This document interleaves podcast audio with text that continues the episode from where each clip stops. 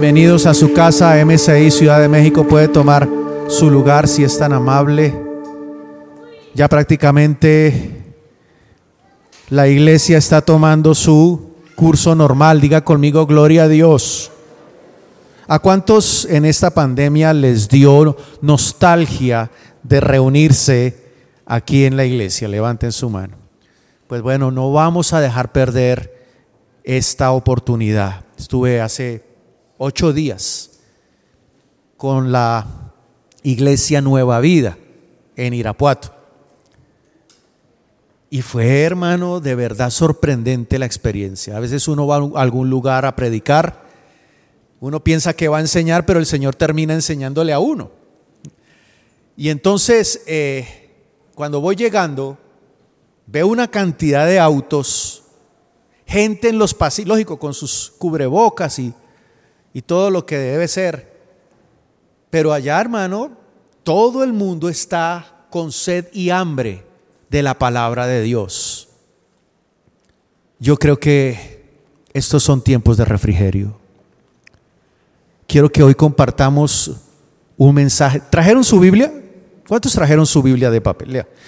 Miren, yo no estoy en contra de las Biblias de dispositivos electrónicos pero he sido ya 30 años estudiante de la palabra y he escuchado diferentes expertos que han dicho que el escribir y el que tener el tener un libro no es igual a un computador.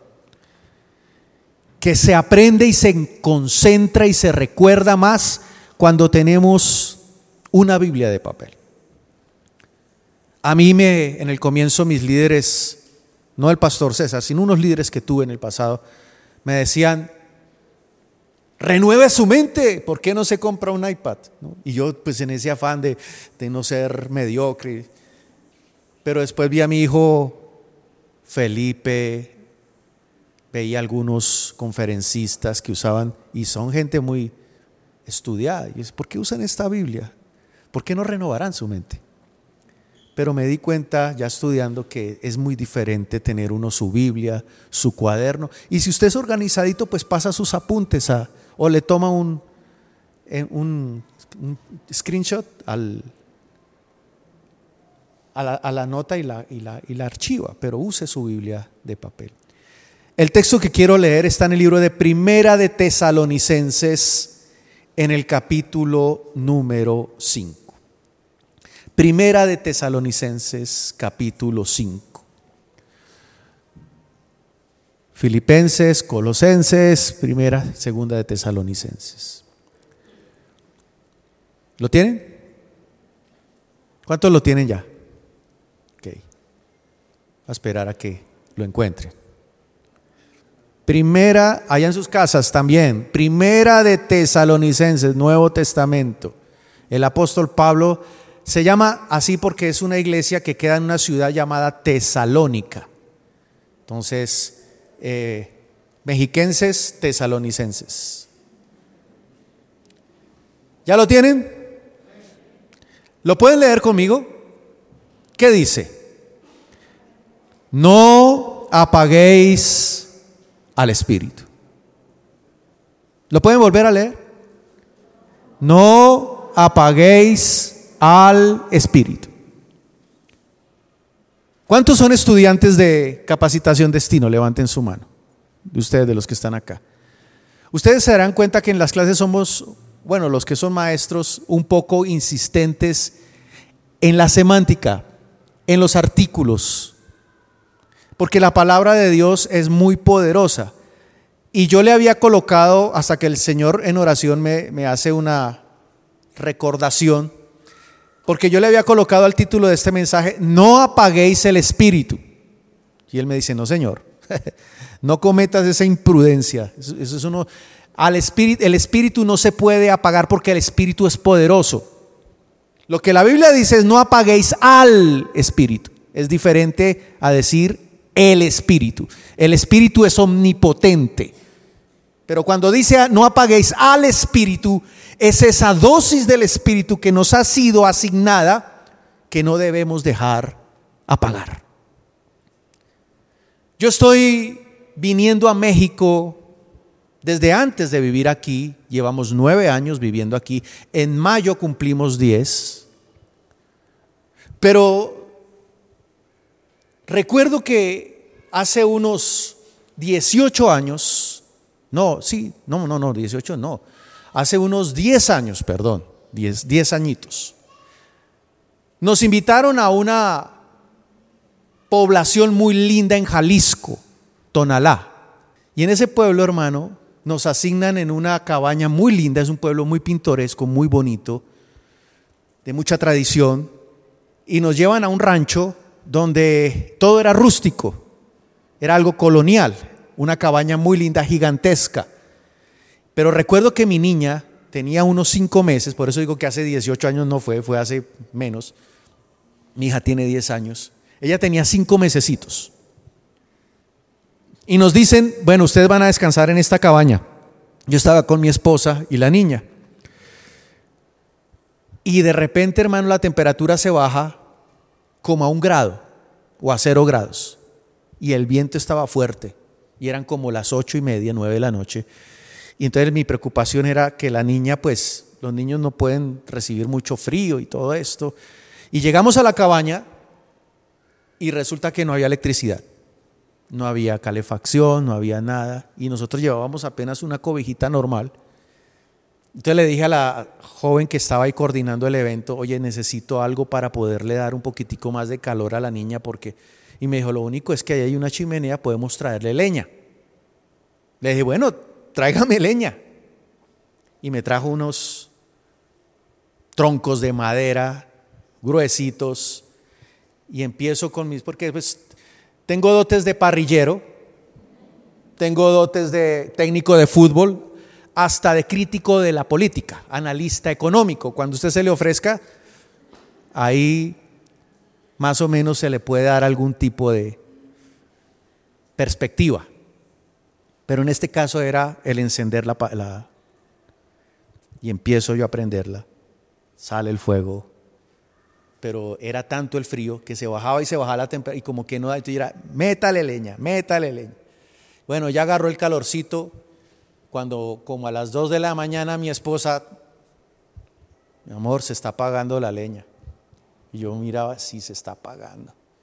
Y, miré y ya me había gastado toda la madera porque como era tanto el frío, solo le echaba y le echaba. Y a las 2 de la mañana tenía que salir, buscar, mirar. y el caso es que no dormí ese día tenía la conferencia al siguiente. Era algo muy, muy, muy normal, muy criollito, muy bonito. Pero la enseñanza de ese momento fue que como papá, como esposo, no podía dejar apagar el fuego.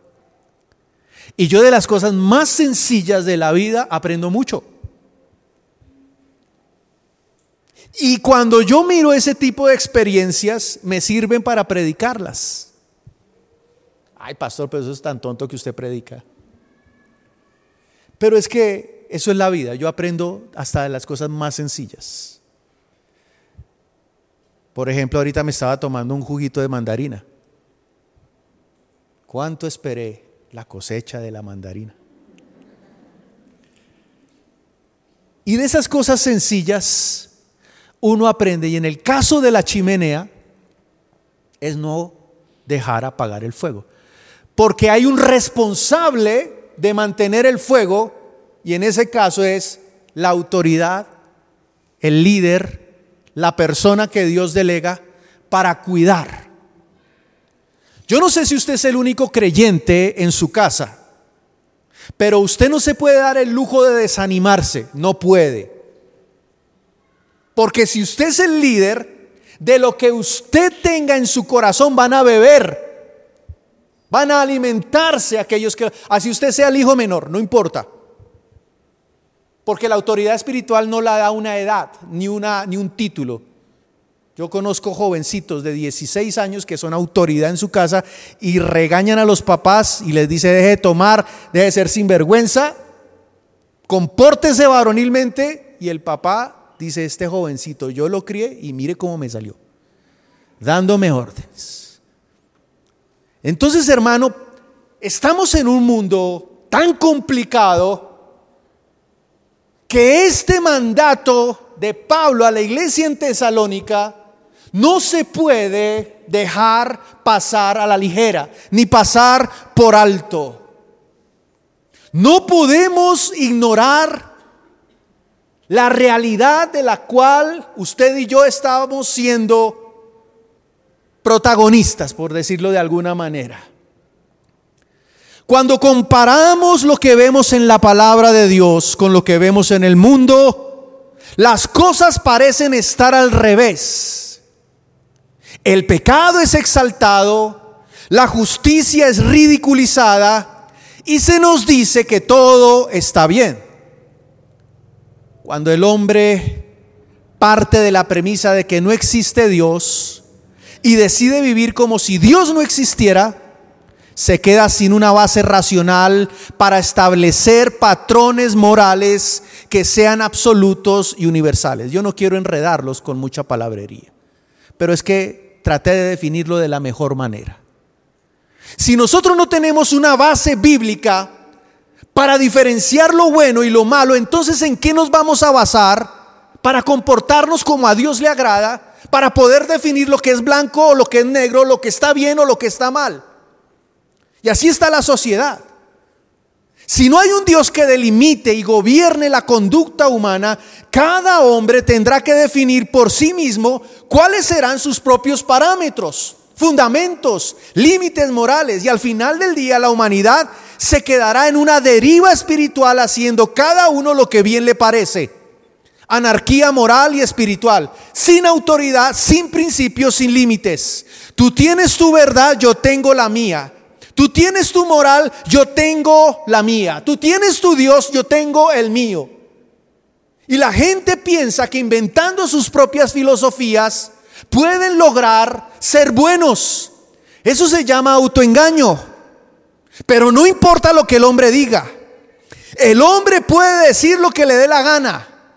Pero la realidad es que no podemos ignorar la realidad de un mundo espiritual que está regido por un Dios soberano que nos estableció normas espirituales. La paga del pecado es muerte. El que siembra escasamente, escasamente recogerá. Ni los adúlteros ni los idólatras heredarán el reino de los cielos. Dios puso parámetros. Dios es el creador y a Él tenemos que obedecerle. Los parámetros nos permiten diferenciar bíblicamente delante de Dios lo que está bien y lo que está mal, lo que a Dios le agrada o lo que a Dios le desagrada. La moral de la iglesia se desprende del carácter de Dios. Y el carácter de Dios lo encontramos en la palabra. Hay términos muy sutiles que se están, se están empleando actualmente por la sociedad. Sociedad patriarcal, ¿se ha escuchado esa palabra? Género binario. Es que yo no soy del género binario. Ideología de género de género, autopercepción sexual. Son movimientos, ojo con esto, que no quieren eliminar, eliminar la moral. No, ellos no la quieren eliminar, la quieren redefinir. Yo quiero que usted me coloque atención a esto que le estoy diciendo, porque es lo que se está viendo afuera. Ellos no quieren eliminar, ellos quieren redefinir la moral para sentirse cómodos con su propio pecado, con una nueva filosofía de vida que los haga sentir buenos sin ser confrontados con la verdad bíblica.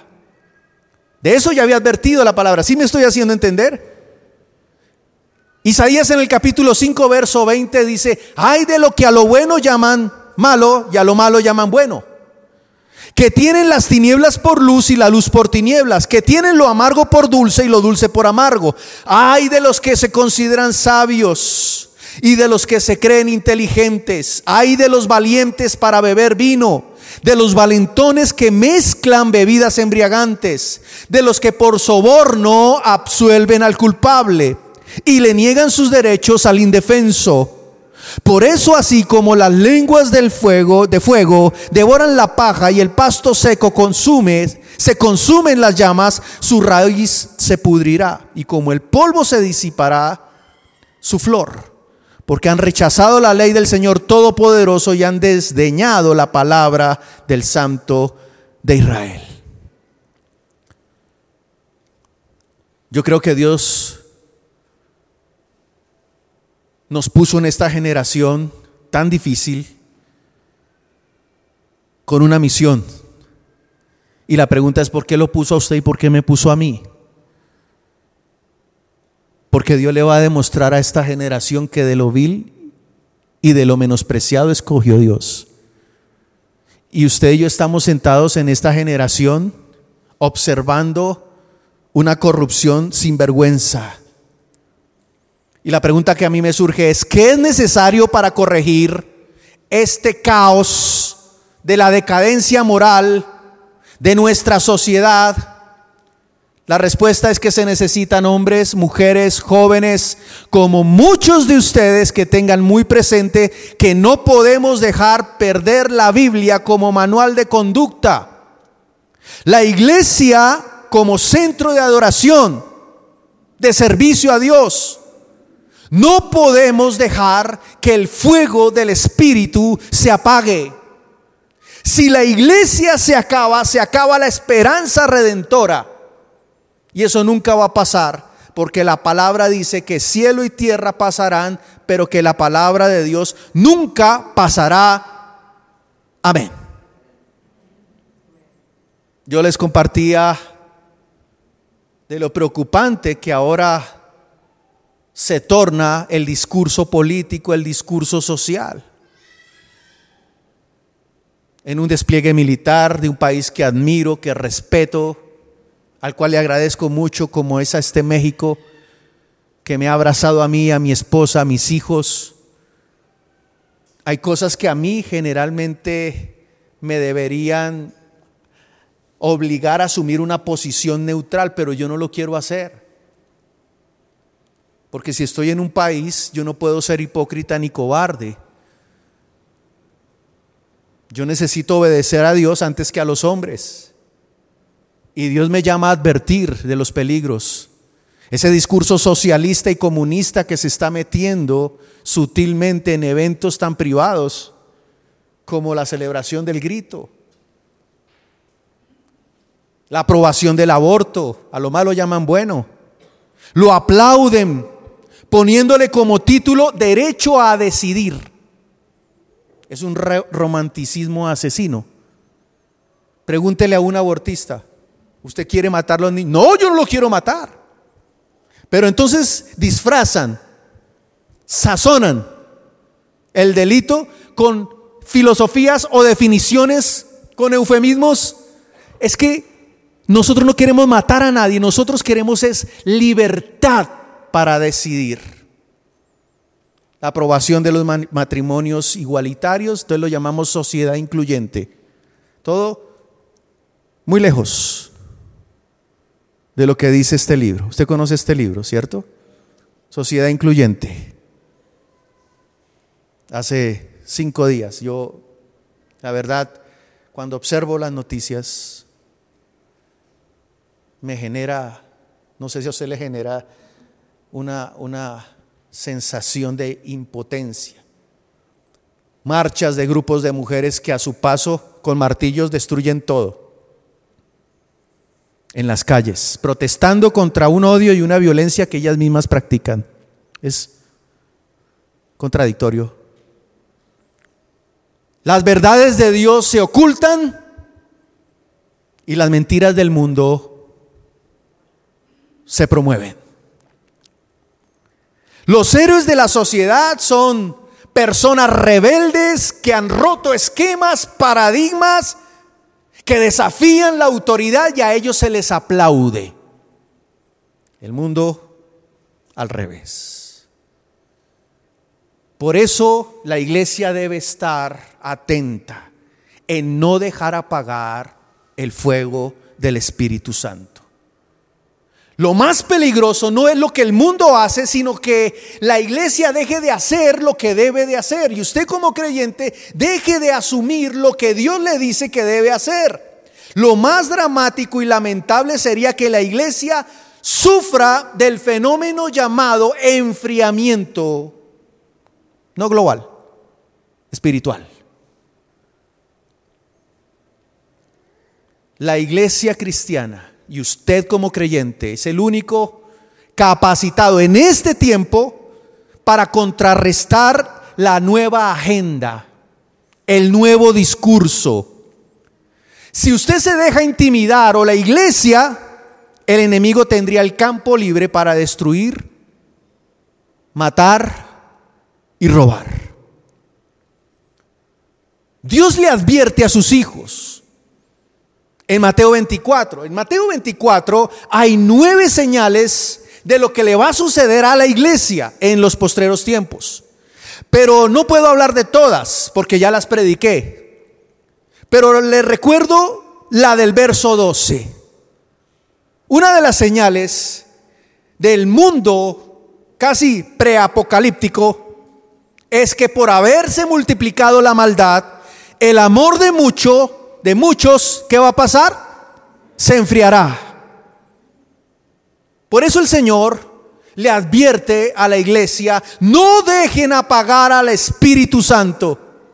Cuando se niega a Cristo, cuando se avergüenzan de Cristo, cuando se es desleal al principio establecido en la palabra, cuando se coquetea con cosas que la Biblia prohíbe, cuando se dan al soborno, cuando hay actitudes de, ira, cuando hay palabras blasfemas, cuando no se agradecen por las cosas más sencillas, ni por el juguito de mandarina, ni por la esposa que tenemos, ni por el carro, si lo tienen, ni por el pan. Yo no sé, anoche mi, hija Camila, a mi suegra le gusta mucho algo parecido, se llama caldito de res aquí, y esa fue la cena anoche. Y cuando yo le sirvo a mi hija, yo sentí una gratitud a Dios. No sé si a usted le ha pasado eso. Es decir, Señor, tú me has dado tanto y yo te he dado tan poco. A mis hijos, a mi esposa.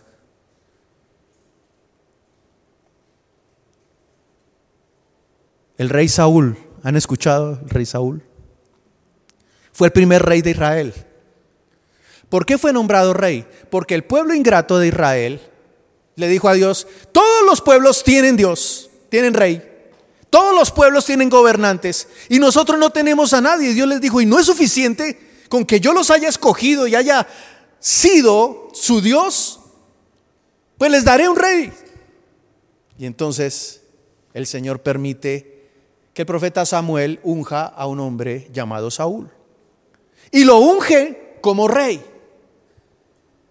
Y cuando le riega el aceite, el primer libro de Samuel, capítulo 10, verso 9, dice que Dios le muda el corazón a este hombre y entró un espíritu diferente en él. Fíjense lo interesante que es cuando Dios le permite a una persona conocerle cuando Dios escoge a alguien, no lo deja desarmado, pone al puente entre el pecado y la salvación que es a Jesucristo, pero lo empodera con el Espíritu Santo.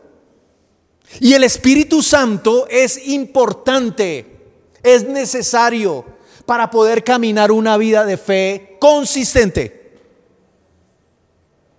Y el Espíritu Santo entra en la vida de este hombre llamado Saúl y empieza a gobernar, la gente lo empieza a admirar, empieza a obtener victorias, pero el poder se le sube a la cabeza y empieza a asumir actitudes de diva. Se vuelve arrogante, empieza a tener problemas familiares, rencillas, roces con su hijo llamado Jonathan, y Dios empieza a observarlo y le envía a indicaciones para las guerras, para las batallas.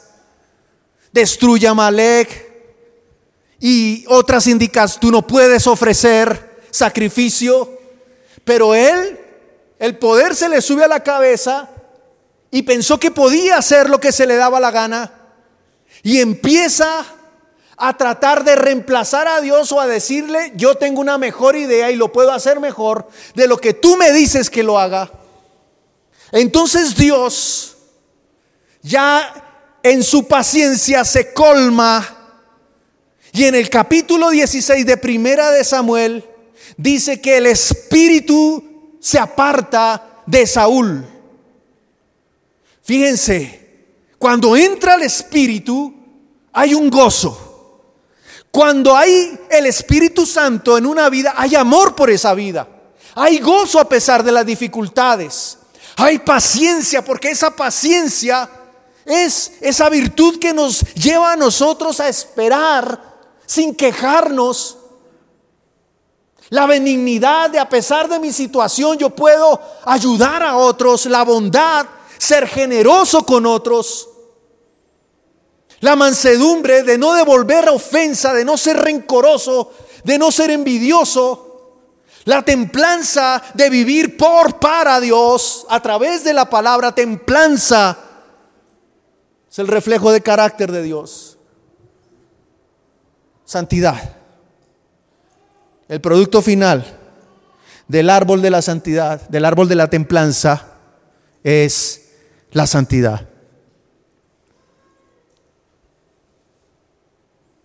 ¿Cuántos de ustedes, y no me levanten la mano, ni los que están en sus casas, han sentido que el Espíritu Santo ya no tiene la misma fuerza en usted? Algo se está apagando. Es como hay que tomar. Si usted se apaga, su casa también corre peligro. Es como el ejemplo de la leña. Si usted empieza a ceder, a bajar la guardia, a dejar que el, conformismo le predique, que la pereza se enseñoree de usted, ¿a dónde va a acabar su fe y su cristianismo? En estos momentos no podemos nosotros asumir posiciones tibias. La hija del pastor en el que estuve de Irapuato, Missy, fue misionera en la India por dos años. Ella de hecho ha estado aquí. Ustedes no la han visto pero es una jovencita que tiene un, uno se sienta a hablar con ella y las experiencias que hay en la India son tan, tan tremendas. La otra niña, Rebeca, que también es la líder de jóvenes de esa iglesia, ha ido a Pakistán, a los países musulmanes, exponiendo su vida para llevar Biblias a aquellos que no conocen a la famosa iglesia subterránea. Y dice, pastor, para nosotros hacer esto no podemos tener posiciones neutrales ni tibias. Y allá los de la iglesia subterránea, en los países musulmanes, no pueden ser cristianos tibios, porque todos los días, cada vez que se congregan, están corriendo peligro de muerte. Así que cuando una persona va a la iglesia, no va solamente para oír, sino para cambiar, para renovarse, para comprometerse, para poder respirar. A eso le falta a muchos aquí.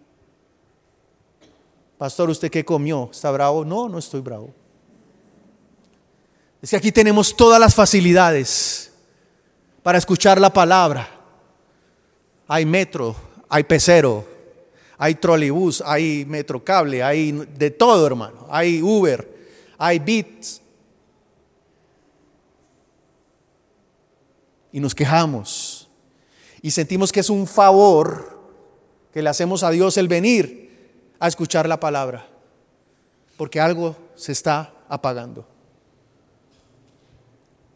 Yo fui confrontado con esa iglesia en Irapato porque esa, esa gente dice, pastor, pero es que si los centros comerciales están llenos, los restaurantes están llenos, los hoteles están llenos, los eventos están llenos, viene la Fórmula 1, ahorita hay una cantidad de eventos, porque yo no puedo ir a mi iglesia?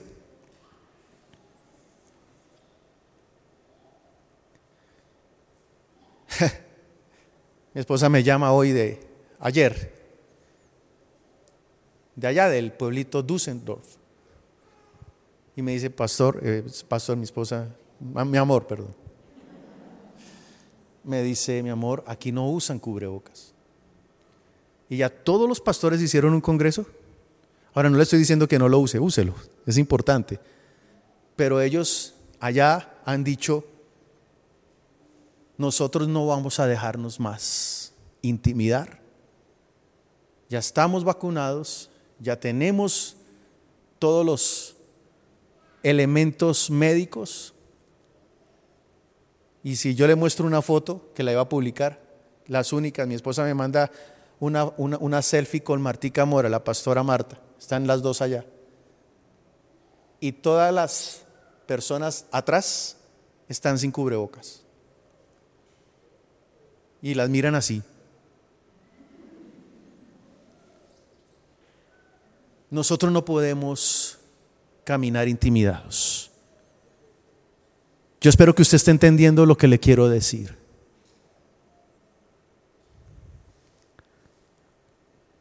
Hay cinco consejos para no apagar el fuego y los voy a decir rápidamente.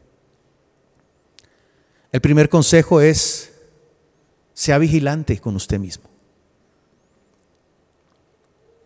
Ten cuidado de ti mismo, dijo el apóstol. Ten cuidado de ti mismo. vigilante. No pierda la rutina. No pierda sus rutinas.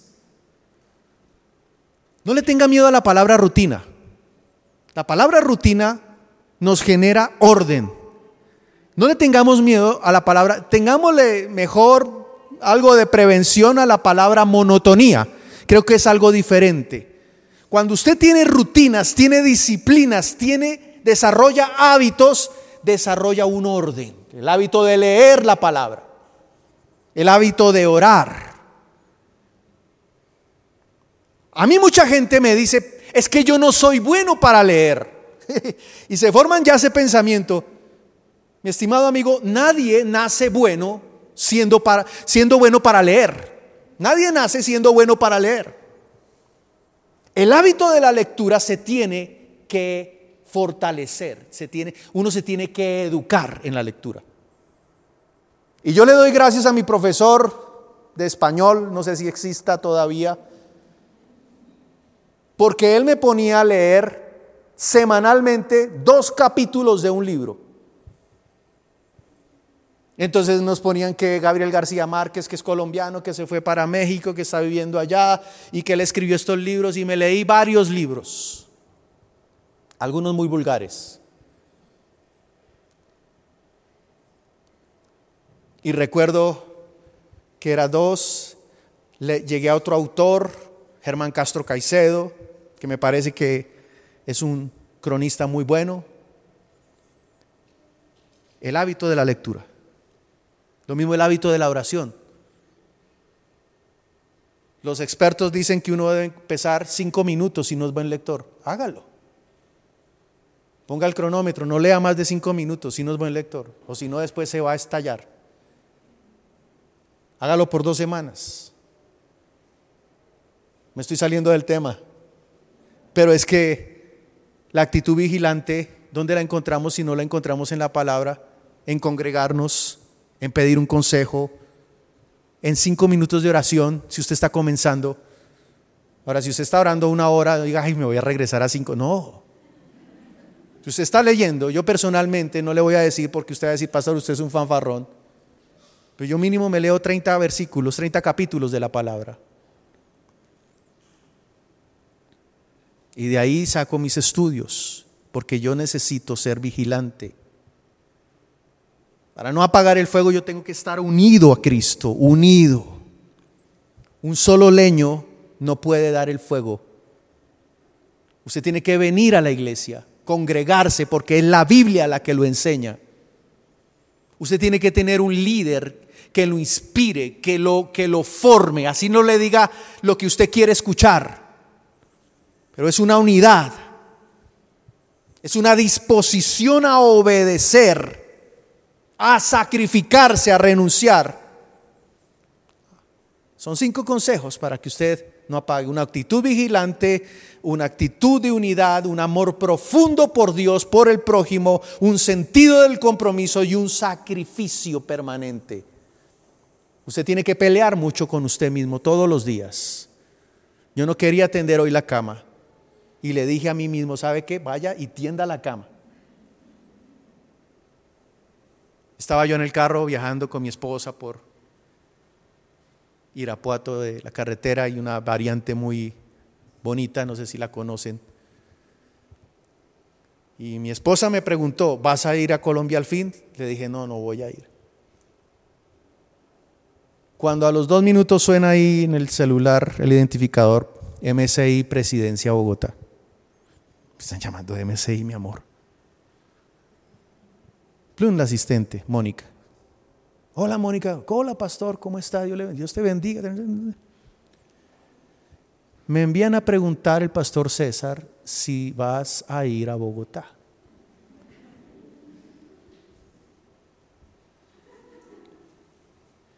Bueno, sí, Mónica, un segundito, por favor.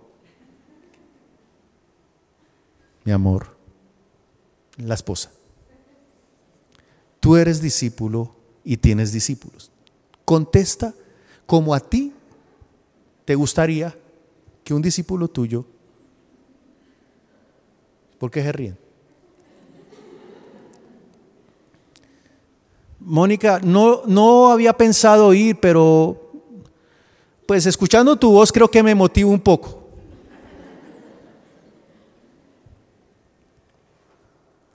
Y entonces entendí que el ser discípulo me protege, porque la carne no quiere. ¿Qué hubiera hacer a Colombia? Aquí hay una calle que se llama Medellín, venden tamalitos, arepas. Pero el sentir el abrazo del pastor, la cercanía con su autoridad, es que a veces somos muy dados a la ermitañez. Y en la iglesia eso es nocivo. ¿Dónde encuentro el fuego?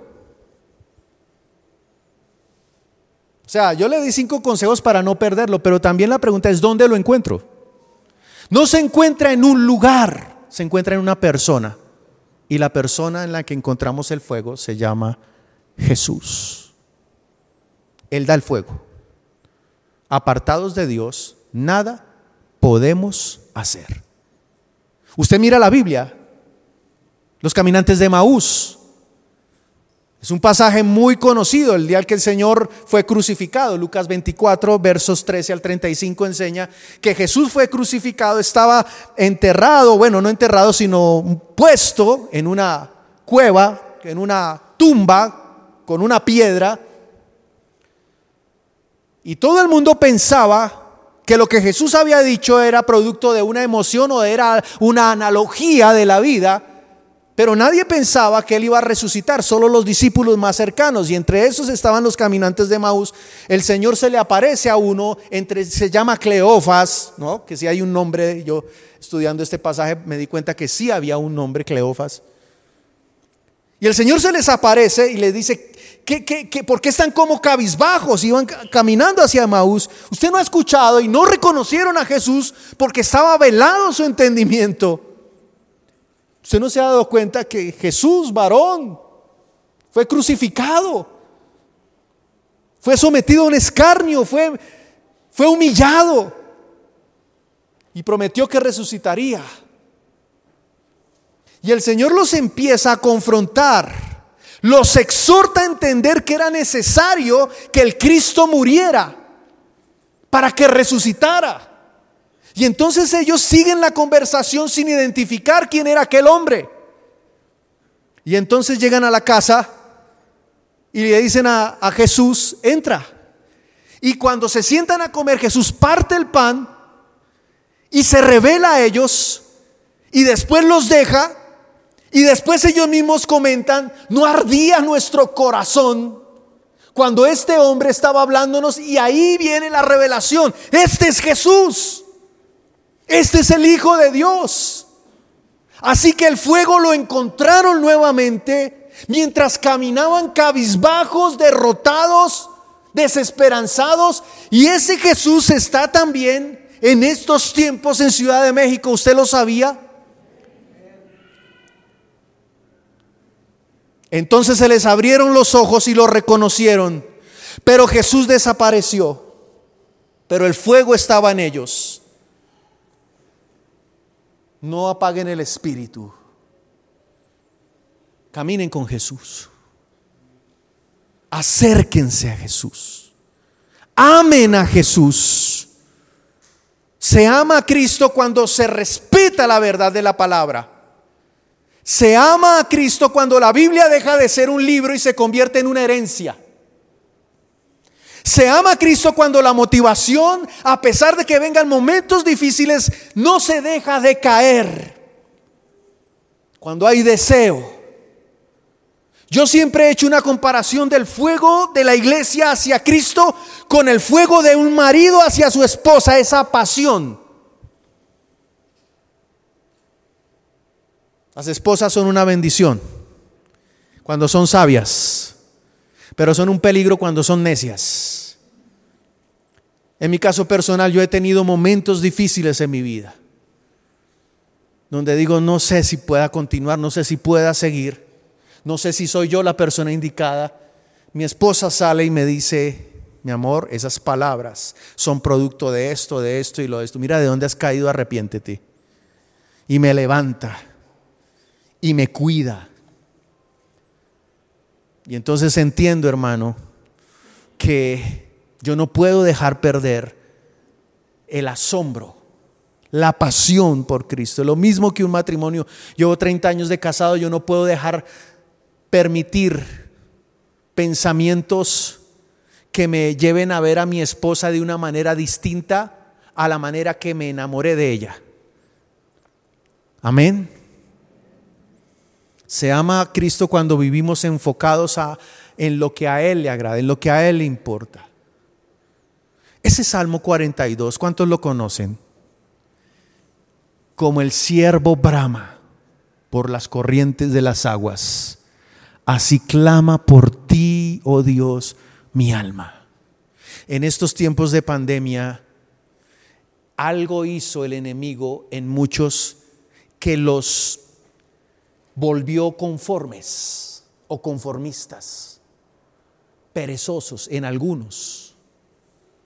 Usted no puede permitir que el enemigo le quite el hambre y le quite la sed de la palabra. ¿Por qué te abates, alma mía, y te turbas dentro de mí? Espera en Dios, porque aún he de alabarle, salvación mía, Dios mío. Se ama a Cristo cuando me parezco a Cristo cuando las cosas viejas pasan y todas son hechas nuevas. El Señor le hace una invitación a la iglesia a través del apóstol Pablo en el verso 24 de Efesios 4 y le dice, vístanse del nuevo hombre creado según Dios. Fíjense la semejanza, tenemos que parecernos en la justicia y santidad de la verdad. Y por último es obedecerle porque dice, si me amáis, guardad mis mandamientos. Y yo rogaré al Padre y dará el consolador, el Espíritu Santo, para que esté con ustedes siempre. Obediencia, diga conmigo, obediencia. Yo quiero invitarlo a que se coloque de pie, invitarla. Pidámosle al Señor el Espíritu Santo. Pidámosle al Señor al Espíritu Santo. La obediencia es un poder supremo. El Evangelio viene a los hombres con la fuerza de un mandamiento. Y para nosotros poderlo cumplir tenemos que tener la actitud de obedecerlo.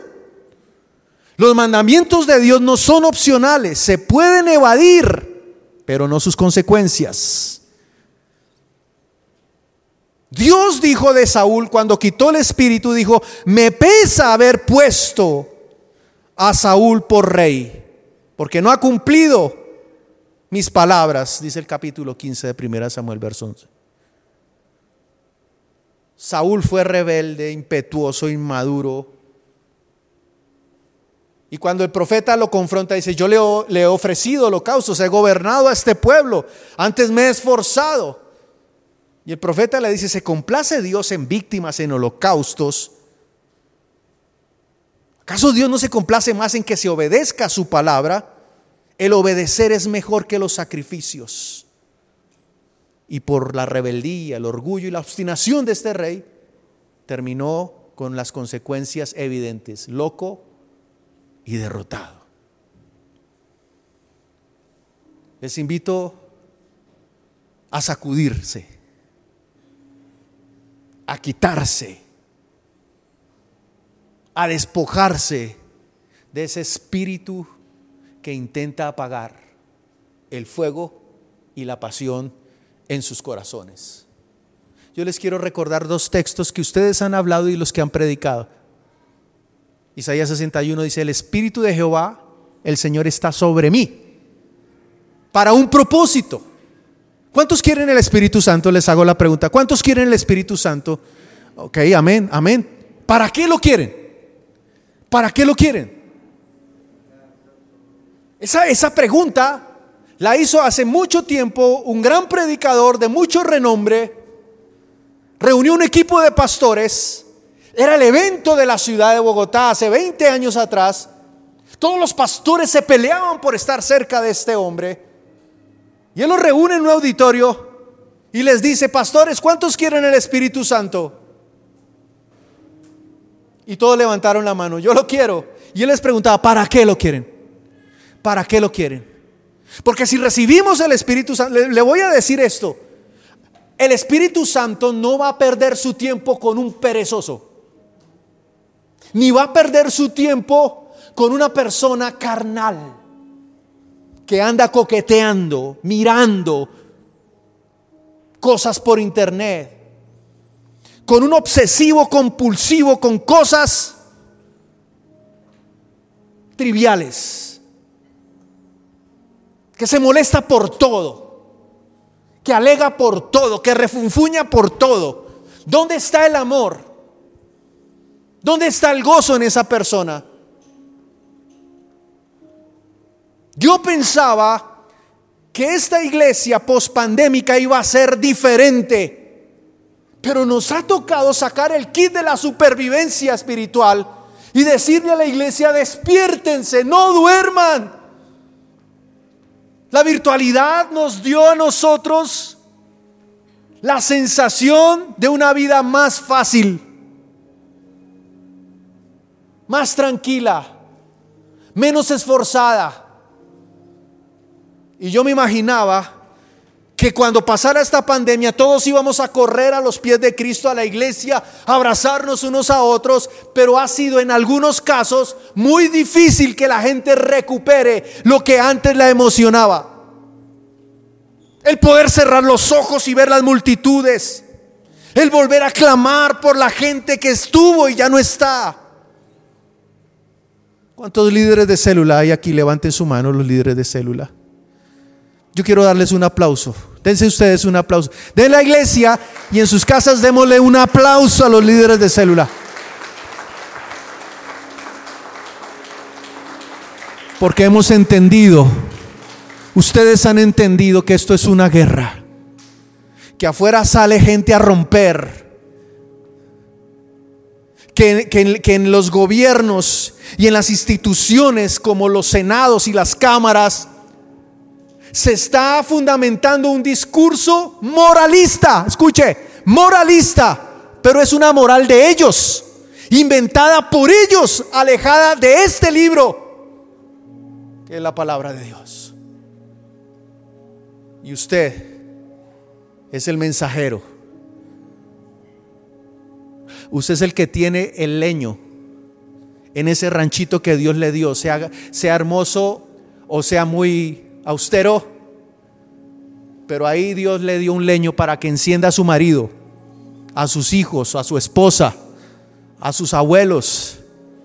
No lo deje, no apaguéis el espíritu. Es la invitación del apóstol.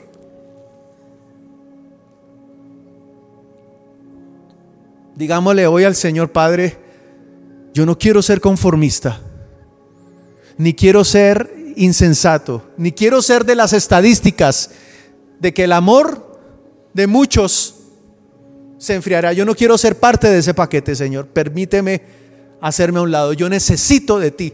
Peleé, ¿sabe qué? Pastoré. A mí me han hecho preguntas muchas veces. ¿Qué ha sido lo más difícil de pastorear en su trabajo? Lo más difícil he sido yo mismo. Yo mismo he sido. Yo tengo que pastorearme a mí. Vaya a Colombia, tienda su cama. ore, lea la Biblia.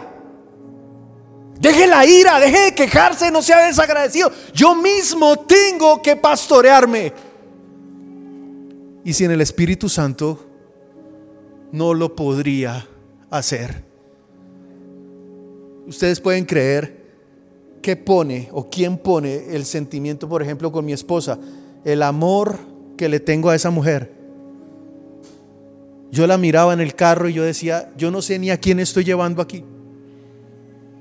Porque le veo de verdad, yo no la estoy idolatrando, ni mucho menos, pero la conocí cuando no conocía de Dios y la conozco ahora y yo puedo decir, Dios mío, no sabía con quién me estaba casando.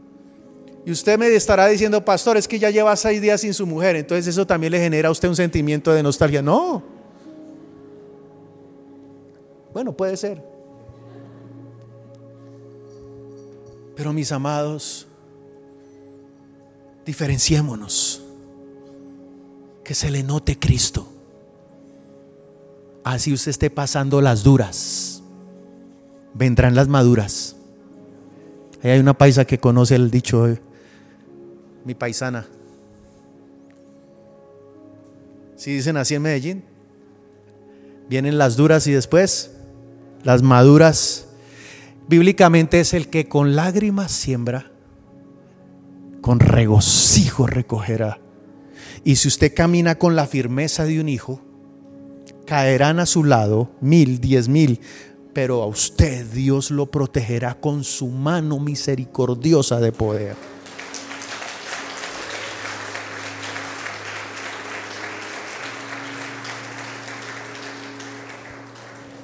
Ayudemos. Hay un dicho mexicano, a mí se me está aprendiendo demasiado el acento mexicano. Echémonos la mano. ¿Saben que yo hice un estudio de el momento en donde los apóstoles recibieron al Espíritu Santo? Hay una palabra, ya no la recuerdo, se la debo, se la voy a decir, pero hay una palabra griega que denota en el momento en donde dice, y todos estaban en el aposento alto, eso de palabra todos, habla de un origen griego que significa leño seco, listo para ser quemado. O sea, ese leño ya no tenía nada de él. Lo único que esperaba ese leño era ser lleno del fuego. Lo mismo debemos ser nosotros, despojados de todo aquello que nos impida tener el fuego del Espíritu Santo. Y que usted pueda decirle, Señor, yo no soy de, de la estadística de los que se enfriaron. Yo no soy, Señor, de ese paquete del que se habla de que la iglesia caerá en un desaliento. Yo no soy de eso, Señor.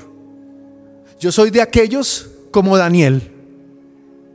De aquellos que reciben el Espíritu y saben por qué y para qué. Hay un propósito, testificar. Dos textos, Hechos 1.8, recibiréis poder, Isaías 61, el Espíritu de Dios está sobre mí. Hay un propósito para orar por los enfermos. Yo quiero el Espíritu Santo. ¿Para qué? Para consolar a otros, para dar libertad a los cautivos, para edificar sobre los asolamientos primeros, sobre las ruinas, llamados a edificar en una iglesia, lo voy a decir, pospandémica. Hay dos tipos de iglesia, la que se quedó en el pasado y la que se renueva por el poder del Espíritu Santo. Y esa iglesia es a la cual usted pertenece en este tiempo. Levante sus manos al cielo y oremos juntos y digamos, Señor, no vamos a permitir que el enemigo nos coloque un discurso un sermón de conformismo y donde todo lo malo sea normal. Yo no quiero ser de, que, de aquellos a los que a los cuales lo, a, lo a lo malo llaman bueno y a lo bueno llaman malo. Yo no quiero ser de eso, Señor. Líbrame, Señor, de ese juicio de Isaías capítulo 5, que se quemarán. Mas tú a mí, Señor, me darás tu bálsamo purificador, que es el Espíritu Santo. Yo quisiera que hoy la oración que usted haga, por dos minutos le pido este favor a los que están allá en los, en los hogares, en algún lugar observándonos, dos minutos diciendo, Espíritu Santo, ven a mi vida, ven a mi vida. Pero yo hoy entiendo que tú no vas a venir a mi vida si yo no quiero servirte, si yo no quiero ser útil, si no entiendo el propósito, ¿para qué pido un espíritu? Tú no pierdas el tiempo con perezosos ni con inútiles, ni con cobardes, ni con autosuficientes. Levanta tu voz y dile, yo necesito de ti. Vuelve a orar como en aquellos momentos donde muchos de ustedes oraban con el primer amor, vuélvanlo a hacer.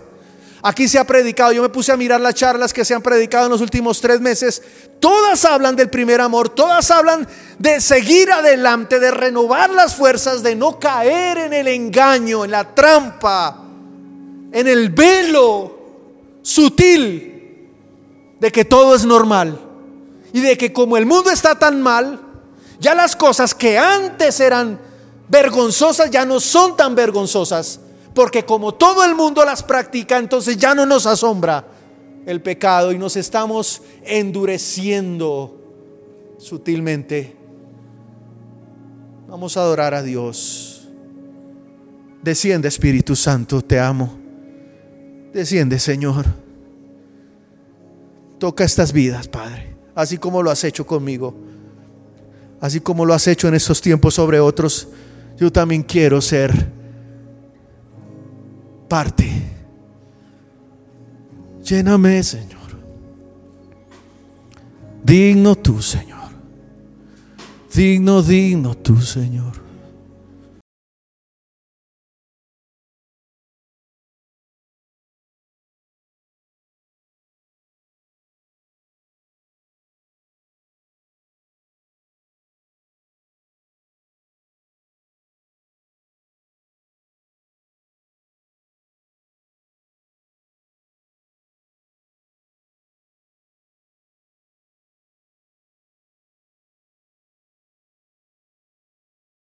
Vamos iglesia, por favor. Es una adoración diferente.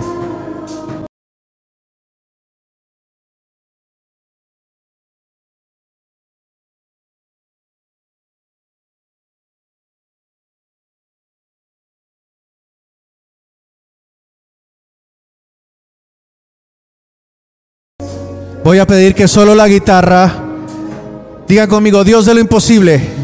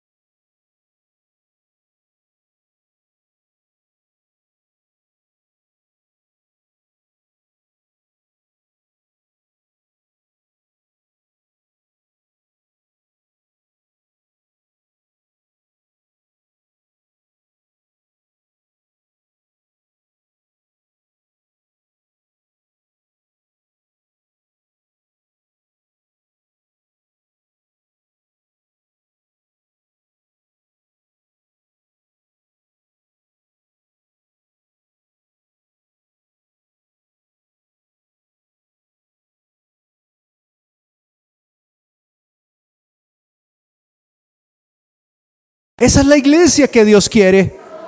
Ese es el discípulo que busca como el siervo.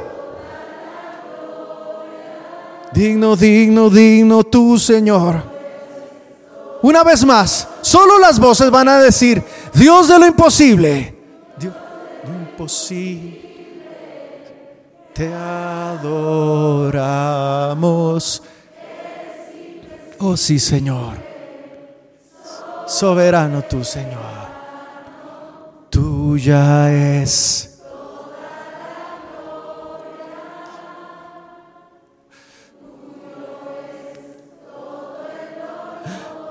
¿Saben una cosa? Una de mis frustraciones, por decirlo de alguna manera, es no haber sido cantante. Pero es que Dios no quiere ser cantado.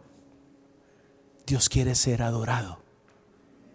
Y cuando yo encierro, me encierro en mi nuevo lugar secreto que es el closet de mi cuarto, Yo no tengo voz, pero yo le digo eso al Dios sin pena.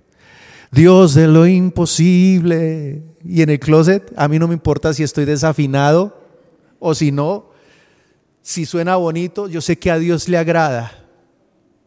Y cuando yo entro, a mí no me importa, hermano. Tuya es toda la gloria, Señor. Tuyo es, Señor, todo el poder. Tú puedes levantar y cerrar este tiempo diciendo conmigo, tuya es toda la gloria, Señor. Cante conmigo esto. Usted puede cantarlo mejor que yo. Voy a pedir el favor que me ayuden aquí.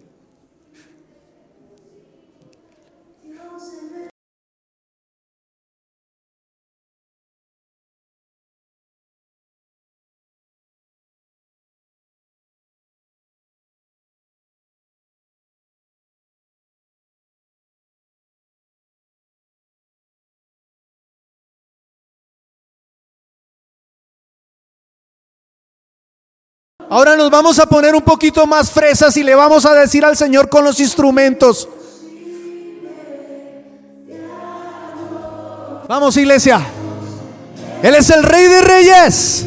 Aleluya. Digno, digno, digno, digno tú, Señor. Tuya es la gloria, Señor. Aviva nuestro corazón, Señor. Despierta el Espíritu.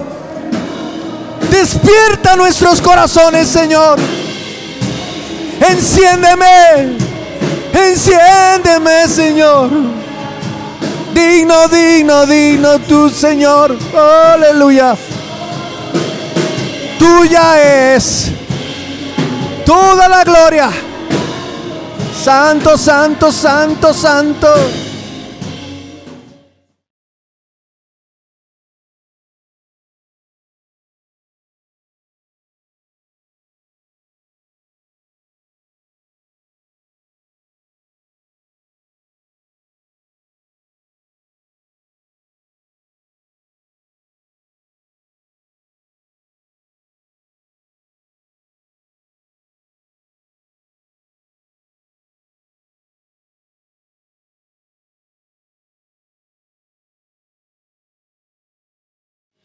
Coloque la mano en su corazón y diga conmigo, Señor Jesús, yo te necesito en mi vida. ¿Cuántas personas nos visitan por primera vez? Me gustaría que levantaran su mano donde están. Quiero darles un aplauso de bienvenida, bienvenidos. ¿Alguien más mantenga su mano levantada? Bienvenida, Dios te bendiga. Quiero decirles a ustedes lo que le dije a la primera reunión, la diferencia entre la religión cristiana, por decirlo de alguna manera, y las demás religiones es que las demás le dicen a la gente acérquese a Dios. Pero Cristo es diferente porque Él es el que se acerca a las personas. Y en Apocalipsis dice, he aquí yo estoy a la puerta y llamo. Y si alguno oye mi voz y abre la puerta, yo entraré a Él, cenaré con Él y Él conmigo yo le pregunto algo. ¿Está dispuesto, dispuesta usted a aceptar a Cristo como su único y suficiente Salvador? Me decía la misionera que hay más de 33 millones de dioses en la India. Imagínese eso.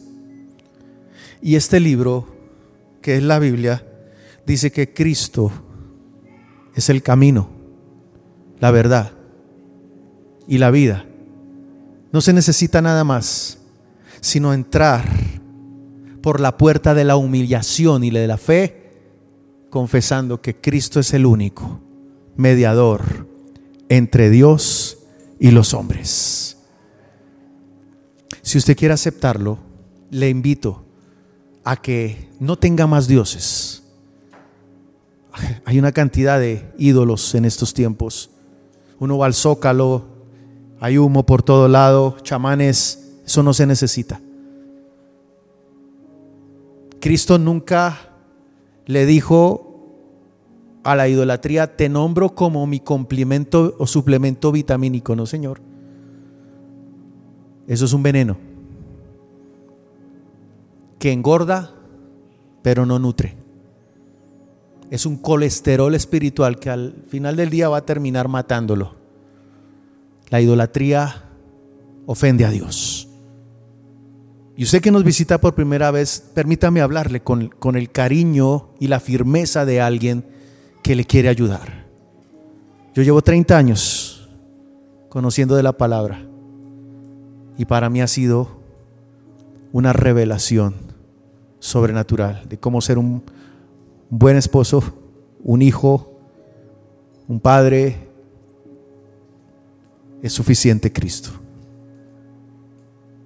Haga conmigo esta oración. Usted que nos visita por primera vez, diga, Señor Jesús, yo reconozco que soy pecador, estoy arrepentido, te necesito conocer y necesito que hoy, Señor, tú me perdones y me aceptes.